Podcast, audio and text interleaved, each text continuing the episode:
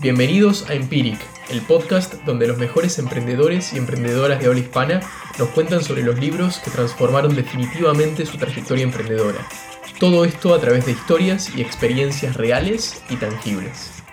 En este episodio nos acompaña Martín Siñowski, fundador y CEO de The Podcast App, una de las mejores apps que existen hoy en día para reproducir y descubrir podcasts. En la aplicación nos pueden encontrar buscando el nombre de Empiric. Martín nos va a contar su experiencia con el libro Build to Last de Jim Collins y Jerry Porras, donde podremos encontrar la respuesta que dan los autores a una pregunta que es bien difícil de contestar. ¿Qué hace que una compañía sea visionaria y destaque ante la competencia? Y a su vez, ¿cuáles son los hábitos y prácticas comunes de estas empresas que les permite perdurar a lo largo del tiempo? Martín nos va a estar contando cómo fue el proceso de definición de la visión de sus dos empresas y de qué manera influyó la lectura de este libro en dicho proceso. Si te gustó este podcast, te pedimos que nos sigas por Spotify y nos des tu feedback por Instagram.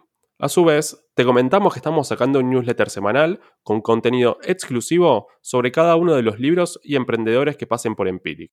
Podés encontrar más en www.empiric.club.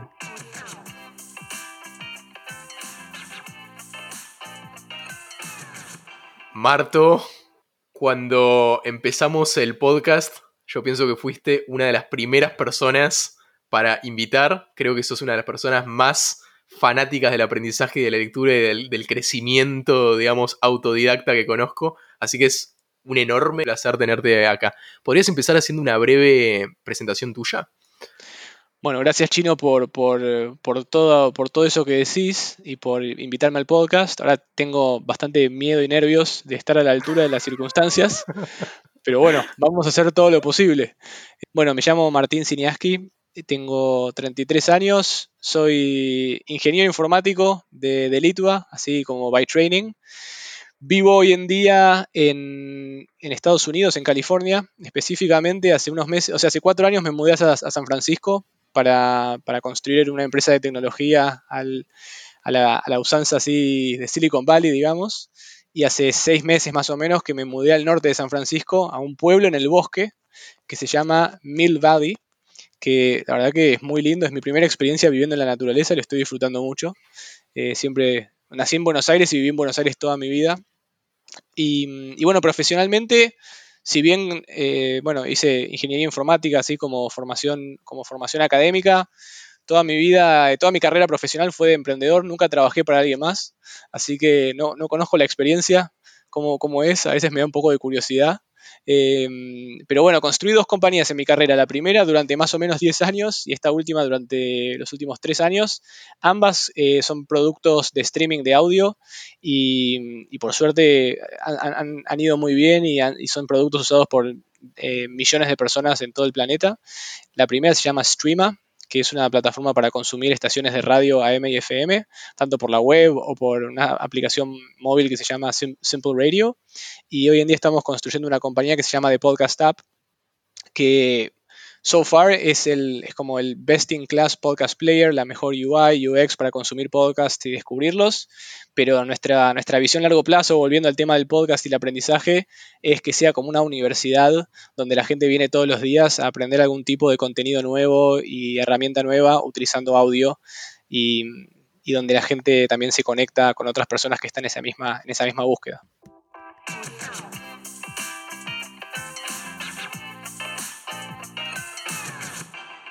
¿Podrías contarnos cuál fue este libro que elegiste, que sentiste que más te impactó en tu trayectoria emprendedora? El, libro que elegí se llama Build to Last y, es de dos autores, de Jim Collins y de Jerry Porras. Em, y ahora voy a contar un poco, cuento un poco más del libro, así medio high level de qué se trata, pero, pero la verdad que me resultó útil en toda mi carrera emprendedora y mm, mi primera compañía fue 100% bootstrapped y, como self-funded. Y, la, esta última, si bien somos una compañía que ya es profitable, han sido, ha, sido venture-backed con inversores en Silicon Valley, pasando por Y Combinator y demás, que son como modelos bastante distintos. Y la verdad que este libro fue súper útil en ambos casos, así que creo que puede ser interesante para un, un amplio rango de emprendedores en distintas situaciones. Y como que lo central del libro es que estos dos autores analizaron, eh, creo, que, creo que es de los 90, me parece, o early 2000s, no estoy seguro, eh, pero como que lo que hicieron fue analizar a esas compañías que duraron más de 100 años, compañías icónicas, al menos en aquel entonces con la data que tenían, y como que intentaron entender un poco mejor cuáles son sus, los patrones que, separan a esas compañías que pueden ser perdurables en el tiempo y como que construidas para durar, ¿no? que es como el título que tienen, versus aquellas que son tal vez un poco más efímeras o no tan icónicas. Y bueno, como que llegan a distintos principios que ellos encuentran. Em, a mí me pareció increíble el libro puntualmente por un capítulo específico, que eso es de lo cual me gustaría como charlar y profundizar, que tiene que ver con el tema de como que construir la visión de la compañía y, de eso como que es lo que, es lo que me, pareció más relevante.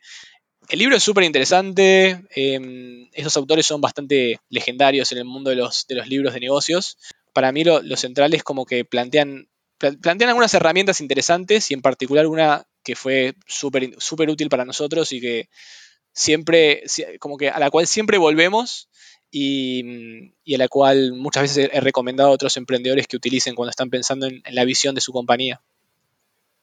¿Podrías ahora contarnos un poco cómo te impactó o qué herramientas específicamente utilizaste desde tu experiencia en, por ahí en ambas empresas tal vez, eh, tanto en Streama como en The Podcast App? De una, dale. Mira, te cuento cómo, medio, cómo, cómo encontramos, cómo encontramos este, cómo, cómo dimos con este libro en, primer lugar.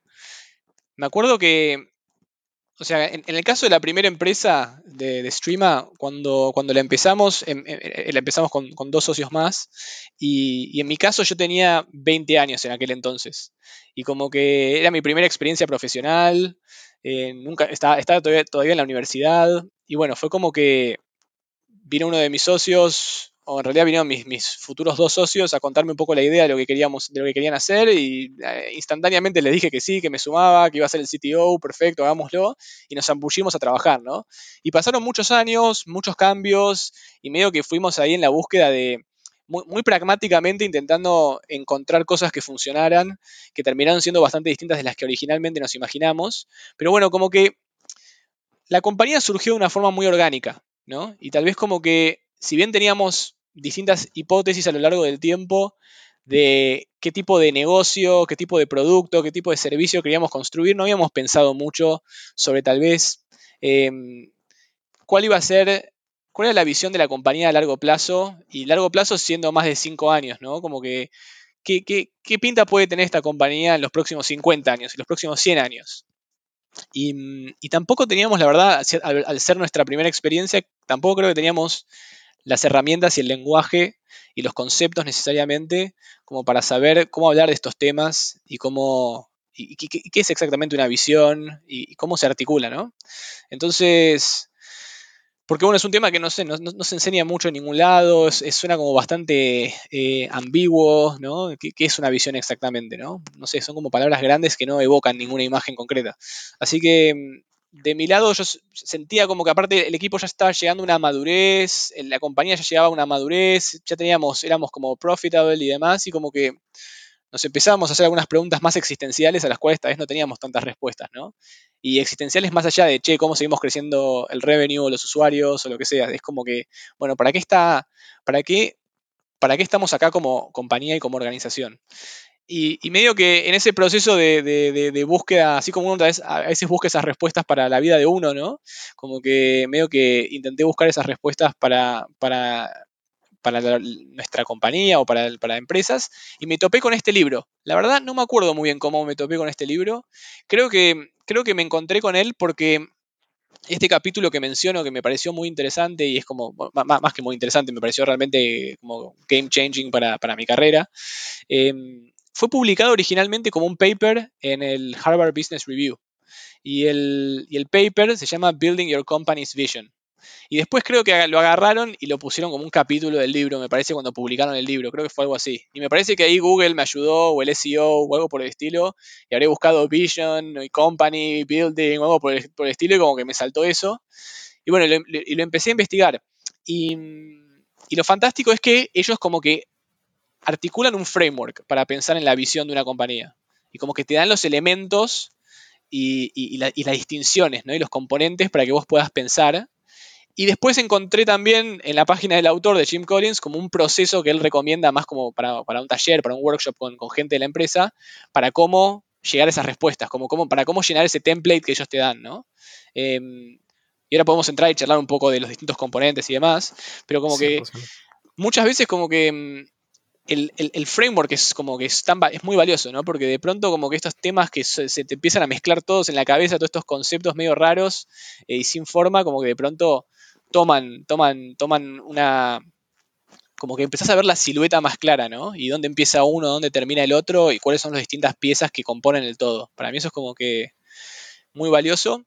Cabe destacar también que creo que fue útil para mí porque había estado luchando, ¿no? Con intentar encontrar esas respuestas y, como que con encontrar el lenguaje y no lo encontraba y como que de pronto me topé, como que estaba, me gusta mucho este concepto de que, de que el estudiante está listo, ¿viste? Como que el estudiante está listo y cuando el estudiante está listo como que aparecen, aparece el profesor eh, y, las respuestas y ahí, ahí apareció en la forma de este paper de estos autores. Se habla, mucho, se habla mucho de este concepto de la visión de una compañía, cuál es nuestra visión y demás, pero a veces como que es difícil de entender qué quiere decir eso realmente. Se entiende que es algo del futuro, ¿no? Del futuro, es algo de hacia dónde vamos, pero como que es difícil entender cuáles son los componentes.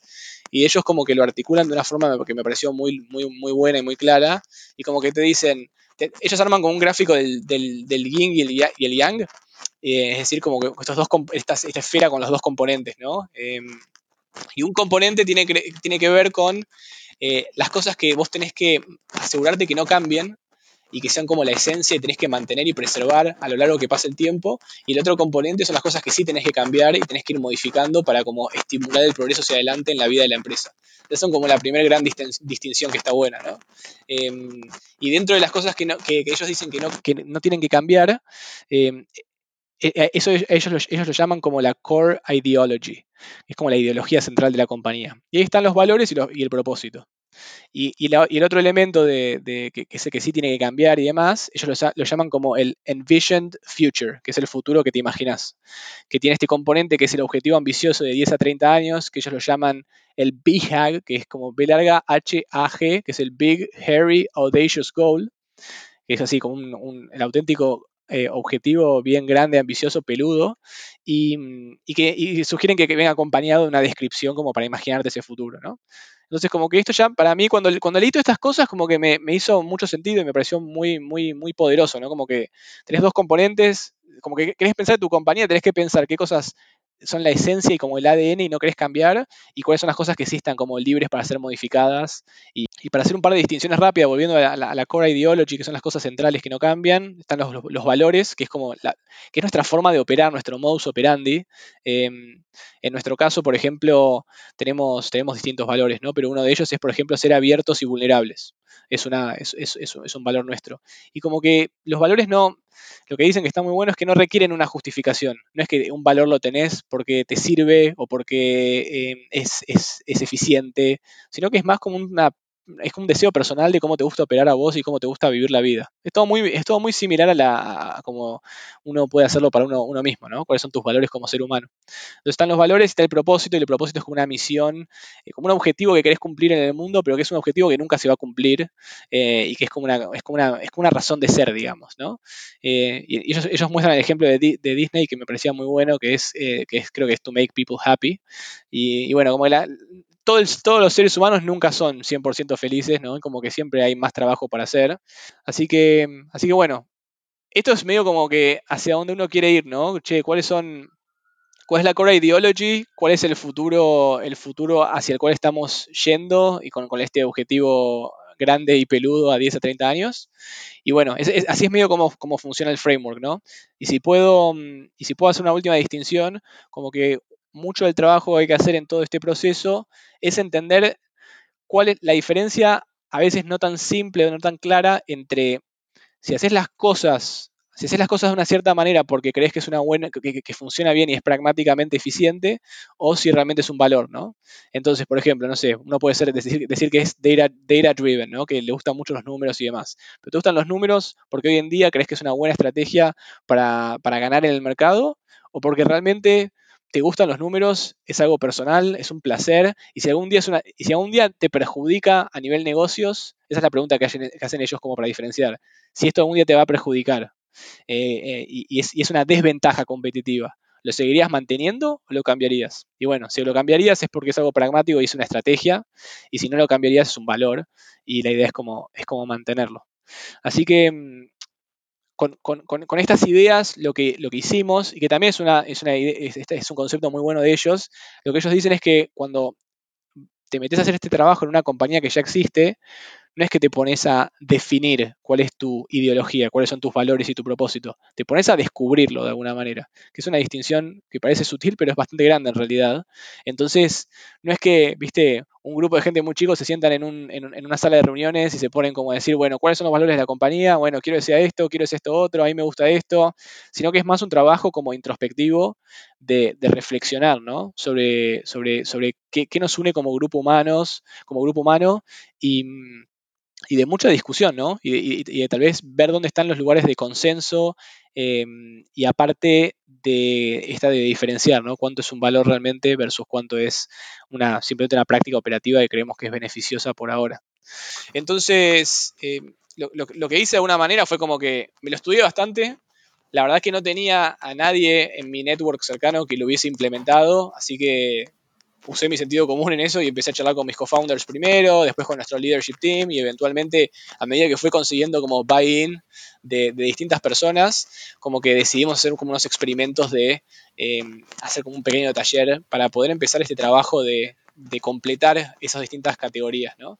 Y, hay muchas sutilezas y ahora podemos charlar de eso, pero mm, creo, que, creo que una de las principales cosas que puedo destacar es que hay veces, este es uno de esos casos en el cual no es tanto, no es tanto el destino, ¿no? No es tanto las palabras finales a las que llegás, sino también creo que es mucho el proceso y el camino que recorres con la gente para, y las conversaciones que surgen en el proceso de, obtener esa información. Así que, como que, no sé, son, para mí son como uno de los recuerdos más lindos que tengo de la época de Streama. Eso, eso, esos como offsites y workshops y momentos en donde discutíamos todas estas cosas, nos separábamos en equipos. También cuando cada, escuchabas a, personas en distintos roles y, niveles de involucramiento, como compartir su visión de, de las cosas, como que también en un momento de, no sé, de mucha reflexión, em, de, mucha, de mucha conexión también entre las distintas personas, ¿no? Eh, Marto, súper interesante y súper claro la forma en que lo contás. Se nota que lo viviste y que lo implementaste. Me encantaría escuchar ahora un poco cómo fue tu experiencia, ¿no? ¿Qué, cambios notaste? ¿Cómo impactó esto en, los, en el negocio, tanto en Streama como en The Podcast App? El antes y el después, digamos. ¿Cómo impactó esto en las personas? Eh, ¿Qué vos notaste que fueron los cambios positivos? Eh, de, todo este trabajo que sin duda eh, hay que dedicarle tiempo y esfuerzo y, mucha intención, ¿no? Está buenísimo, sí, sí, sí, se me ocurren, se me ocurren múltiples cosas para destacar. Por un lado, em, creo que la respuesta general de alguna manera es que esto es como un trabajo de, de autoconocimiento, ¿no? Que lo aplicás a nivel compañía, pero es bastante análogo, creo, al trabajo de autoconocimiento que uno hace sobre uno mismo, ¿no? Y creo que en la medida que uno se entiende mejor, creo que en general te permite vivir mejor. donde vivir mejor quiere decir que tal vez entendés mejor qué cosas te hacen bien, qué cosas no te hacen bien, qué cosas resuenan con la persona que sos, qué cosas tal vez ya son medio como que son de otra época y las puedes dejar atrás, y, a, grandes rasgos con qué gente rodearte, qué tipo de proyectos emprender, ¿no? Como que es, un poco eso, creo, el espíritu de hacer este tipo de trabajo a nivel compañía, de la misma manera que uno lo hace, creo que está bueno hacerlo a nivel personal. Entonces, específicamente a nivel compañía, tiene como distintos impactos así, me parece, como concretos, si bien hay como un impacto a veces difícil de medir eh, en, múltiples cosas del día a día, ¿no? Pero algunos use cases muy, muy grandes, por ejemplo, es que te permite, por ejemplo, los valores y el propósito, te permite a nivel reclutar y expandir el equipo, permite tener un criterio muy, muy claro de, qué tipo de personas buscar, ¿no? Y, y de cómo buscarlas de alguna manera. Porque mm, porque si, si, hay personas que no están alineadas con los valores y el propósito de la compañía, probablemente no van a ser un buen fit. Y no van a ser un buen fit, digamos, y, perdemos todos, ¿no? Pierde la compañía porque esa persona no va a durar mucho tiempo y tal vez la experiencia no va a ser muy buena y pierde esa persona porque tal vez intenta entrar en un grupo humano que tal vez no necesariamente está alineado con su forma de ver las cosas, ¿no? Y, y para mí acá lo que está bueno es que, no se trata, como que estos valores, como decíamos antes, ¿no? no son ni buenos ni malos, son como preferencias, son como, casi diría yo, en muchos casos, como, mm, como sabores de helado que a uno le gusta, ¿no? Eh, no sé, a nosotros nos gusta hacer las formas de esta manera, ¿no? Y, es un poco el, criterio que tenemos. Nos gusta ser abiertos y vulnerables. Tal vez hay lugares que son como, tal vez son un poco, no son tan abiertos, son más agresivos, por ejemplo, y, como que les genera muy buenos resultados. Y hay gente que resuena más con ese tipo de forma de hacer las cosas, y hay gente que resuena más con nuestro tipo de hacer las cosas, ¿no?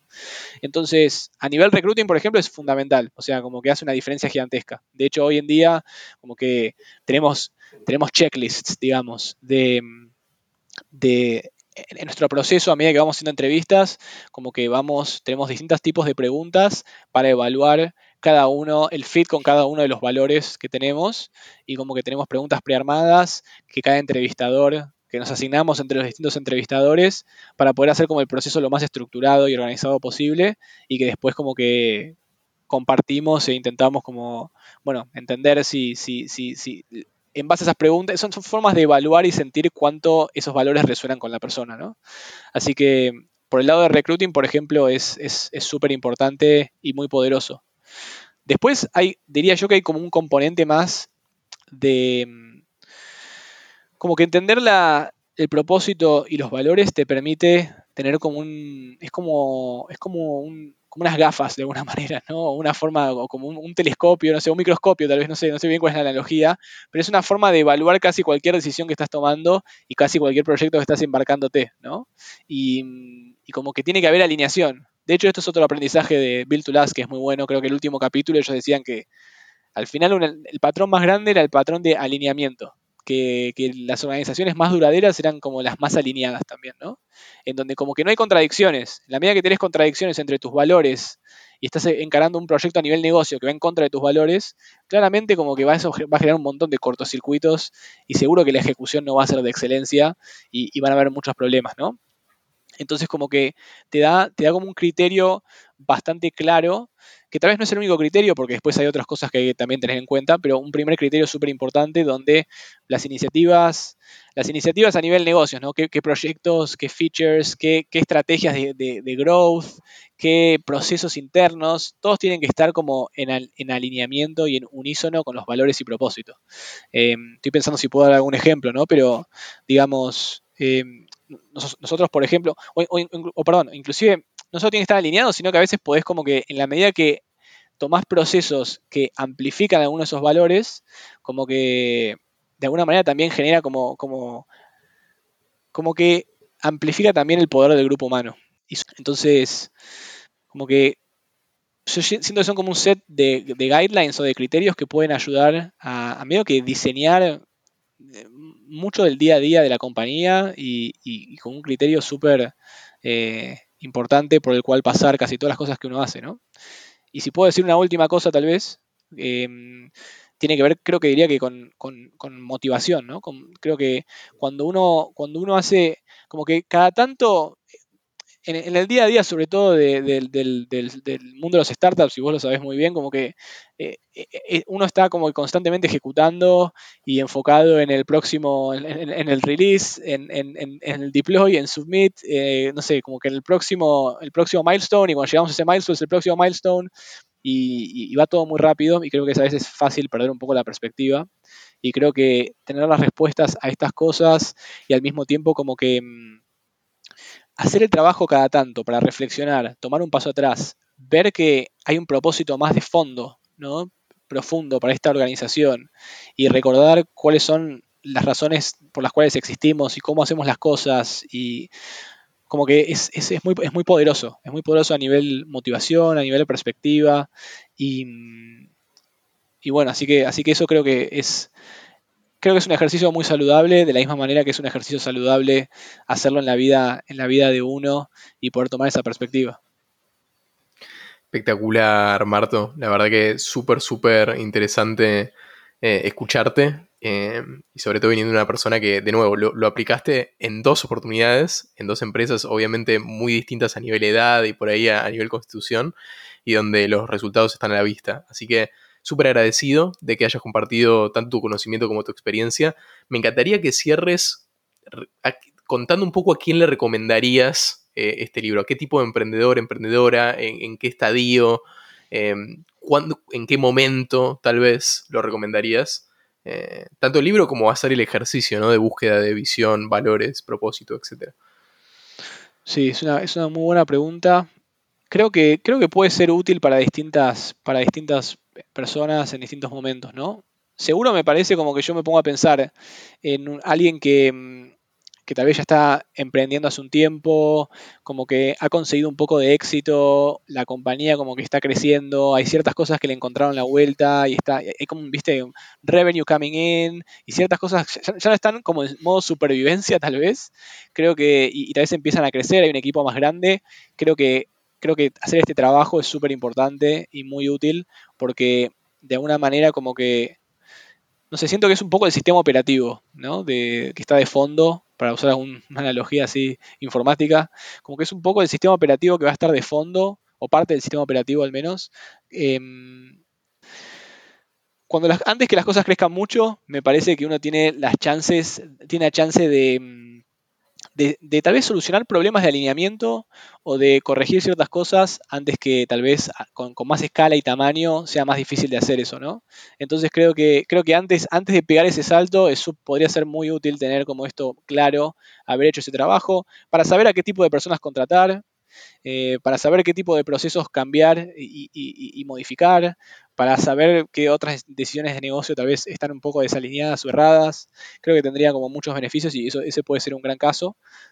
Y después creo que también em, depende de cada persona, ¿no? Yo creo que hay, gente, hay emprendedores que tal vez son más, les importa más el propósito y la misión y hay otras personas que son tal vez un poco más pragmáticas y como que quieren, quieren crear un negocio que funcione y tal vez son un poco más agnósticas si, si, tiene un propósito, qué impacto tiene, ¿no?